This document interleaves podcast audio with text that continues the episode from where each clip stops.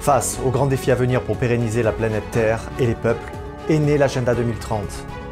Cet agenda composé de 17 objectifs à atteindre d'ici 7 ans ambitionne de refaçonner nos sociétés sur tous les plans. Pauvreté, égalité homme-femme, environnement, tout est passé au crible. Comme nous le verrons dans l'émission, certains points suscitent de vives polémiques et dénoncent un recul significatif de nos acquis. Nous tenterons de comprendre quels sont les risques de ce nouvel agenda politique mondial. Bienvenue sur Nouvel Horizon. Avez-vous déjà entendu parler de l'agenda 2030 Nous allons aborder avec vous un sujet qui mobilise beaucoup de matière grise et d'énergie de la part des acteurs opérationnels, scientifiques et politiques dans le monde. Vous vous en doutez déjà, diriger nos sociétés au moyen d'agendas politiques mondiaux est monnaie courante. L'agenda 2030 n'y échappe pas.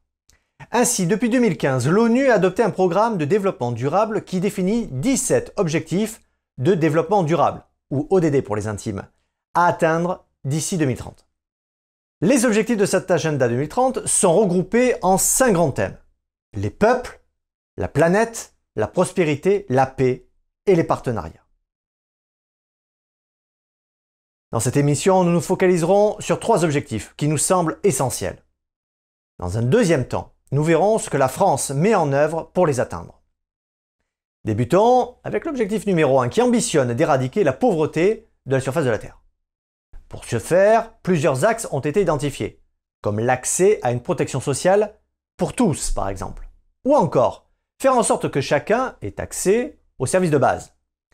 La finalité est claire, diminuer la moitié de la pauvreté simple d'ici 2030. Juste avant, jetons un coup d'œil sur cette répartition du taux d'avancement par ODD pour la France en 2023. Tout ceci semble très ambitieux, mais concrètement, quelles actions avons-nous mises en place dans notre pays pour espérer atteindre ces buts? Et en sommes-nous à mi-parcours? Eh bien en fait, il y en a eu plusieurs. Prenons par exemple le plan 2013-2017 de lutte contre la pauvreté de l'ODD numéro 1. Il a notamment permis de revaloriser le RSA ou encore d'élargir la couverture maladie universelle complémentaire.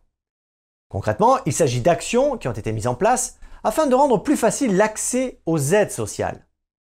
Donc par exemple, le simulateur en ligne appelé Mes droits sociaux, qui permet à toute personne de savoir à quelle prestation sociale elle peut prétendre. Pourtant, malgré tous ces efforts, on constate que le taux de pauvreté en France est stable depuis une vingtaine d'années et ne semble pas connaître de tendance à la baisse. Si nous reprenons le graphique précédent, regardez bien. Le cercle du 5 progresse de manière modérée vers l'objectif. Mais nous ne pouvons pas pour autant tirer de conclusions dans les médias. Peut-être que certaines de ces réformes porteront leurs fruits, ceci dans plusieurs années.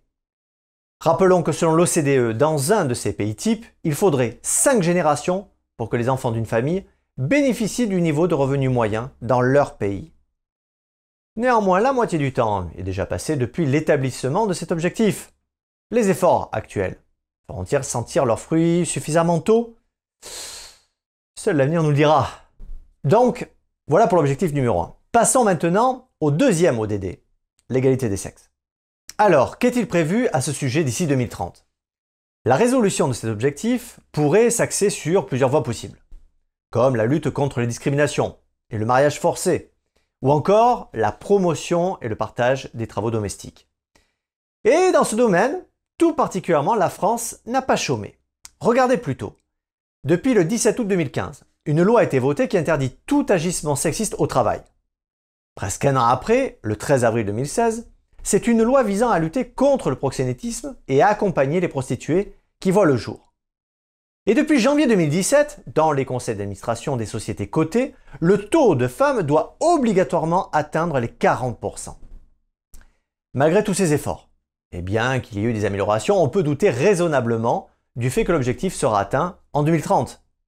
Tenez, il n'y a qu'à voir ce graphique. Même si, entre 2018 et 2020, la proportion de femmes parmi les cadres dirigeants dans le privé a augmenté, nous en sommes pas encore à 50-50. Détail amusant, la part de femmes parmi les cadres dirigeants est autrement plus significative dans le domaine public. Observez ce graphique. On note en jaune que la palme revient à la fonction publique hospitalière. Justement, sans transition, restons dans le domaine de la santé pour aborder le dernier objectif du jour, à savoir assurer un bien-être et une vie saine à tous. Alors bien sûr, là encore, le nombre d'axes envisageables pour agir est immense. Et nous ne les citerons pas tous, ils sont trop nombreux. Mais parmi eux, on trouve notamment l'idée d'une couverture santé universelle, qui serait en vigueur dans le monde entier, mais aussi la volonté de réduire de moitié, à terme, le nombre de décès de blessures liés aux accidents routiers. Mais ce n'est pas tout. L'ONU espère, d'ici cette date fatidique de 2030, que nous aurons pu mettre fin à l'épidémie de sida, ainsi que du paludisme et de la tuberculose. Malgré la difficulté apparente d'atteindre ces objectifs, notre pays n'est pas effrayé et se veut même un élément moteur. Entre 2011 et 2015, environ 500 millions d'euros ont été investis dans le projet Muscoca, qui a permis de diminuer la mortalité infantile, maternelle et néonatale. Et puis le 26 janvier 2016, la loi de modernisation de notre système de santé a été votée. Et elle vise très exactement l'atteinte d'un état complet de bien-être physique, mental et social, tel que mis en avant par l'OMS sans compter bien évidemment sur le programme national de réduction du tabagisme qui a été mis en place entre 2014 et 2019. Mais concrètement, que disent les chiffres sur la situation actuelle? Eh bien, prenons les accidents de la route pour commencer. Sur ce graphique, nous pouvons constater que le nombre de victimes d'accidents de la route en France était de plus de 3400 en 2015. En 2021, ce nombre a été réduit à environ 3000 et est même passé par un minima aux alentours de 2500 en 2020. Premier abord, ça semble encourageant. Qu'en est-il du tabagisme maintenant? Eh bien en 2016, dans notre pays, quasiment 30% des 18-75 ans fumaient. En 2020, nous approchions des seulement 25%. Sur les trois objectifs de développement durable que nous venons de citer, nous avons pu nous apercevoir de l'évolution concrète des indicateurs pour certains objectifs. D'ailleurs, c'est précisément dans ce sens que l'agenda 2030 a été créé, puisqu'il n'est rien d'autre qu'un complément d'un agenda plus ancien, l'agenda 2021, créé lors du sommet de la Terre à Rio en 1992. Mais si l'agenda 2030 veut dire que ces objectifs sont atteints d'ici 2030, la logique n'est pas la même pour l'agenda 2021. En fait, l'agenda 21 définit des objectifs à atteindre à l'échelle du 21e siècle. Et vous en conviendrez probablement, la notion d'urgence climatique semble assez mal se marier avec l'idée d'attendre l'an 2100 pour voir ce qu'il en est. C'est précisément pour cette raison que l'agenda 2030 est né, en donnant des objectifs concrets à moyen terme. Il était censé permettre de créer la dynamique qui nous amènera à atteindre les objectifs de l'agenda 2021. Mais puisque tous ces objectifs visent à transformer nos sociétés, il faut que nous, en tant que citoyens, soyons vigilants.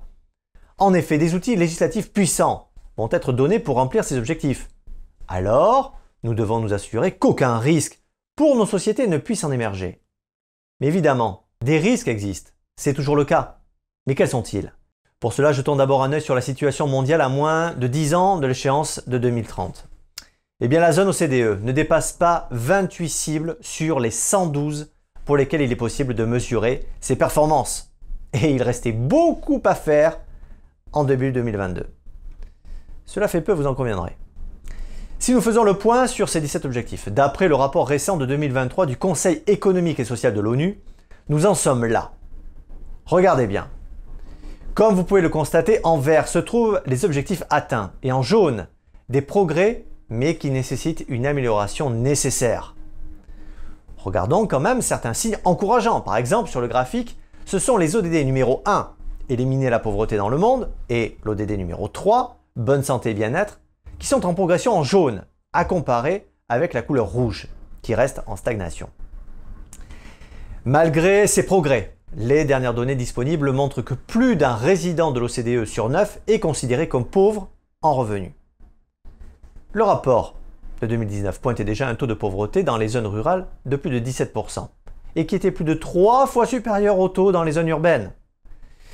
Si nous nous attardons sur les zones grises des 17 ODD, elles montrent le niveau de difficulté qu'il y a jusqu'à maintenant à obtenir des données actualisées depuis 2015. En fait, c'est le problème majeur rencontré par de nombreux États. À ce jour, les scientifiques ne disposent de données que pour environ 140 des 169 cibles. Ainsi, certaines de ces données ne permettent pas d'apprécier correctement les résultats obtenus jusqu'à présent, ni l'évolution des performances dans le temps. Problématique, n'est-ce pas? Passons sur les ODD où le niveau rouge prédomine largement. sur l'ODD 2. Les estimations actuelles montrent que près de 690 millions de personnes souffrent de la faim, soit près de 9% de la population mondiale, soit une augmentation de près de 60 millions en 5 ans.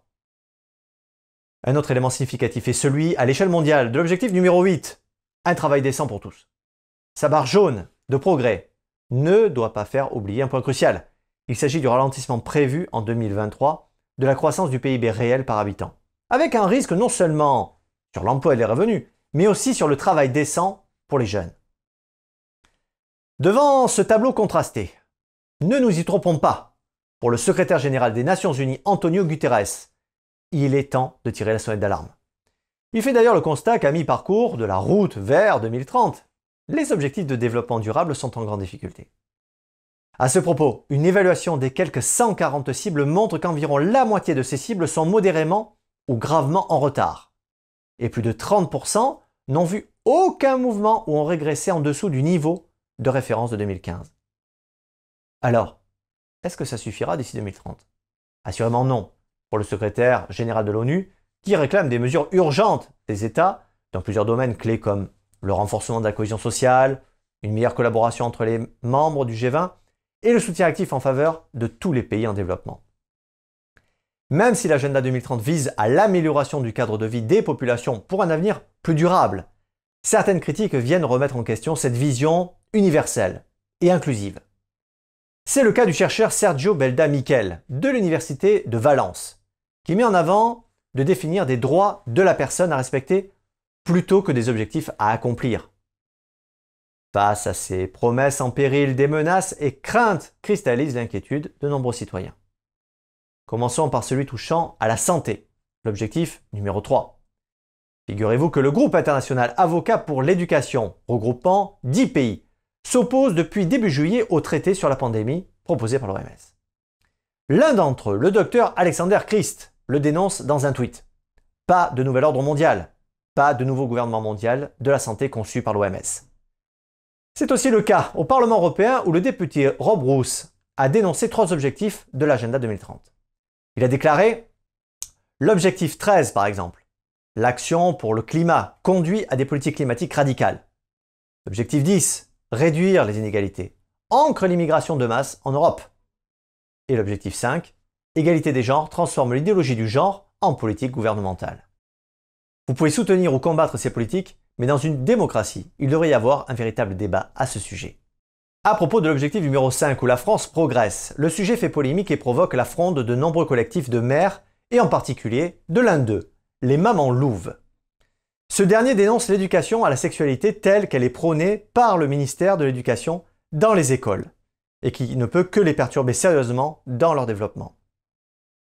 Un autre point de discorde est apparu en 2022 sur certaines mesures prises pour enrayer le réchauffement climatique, l'ODD 13.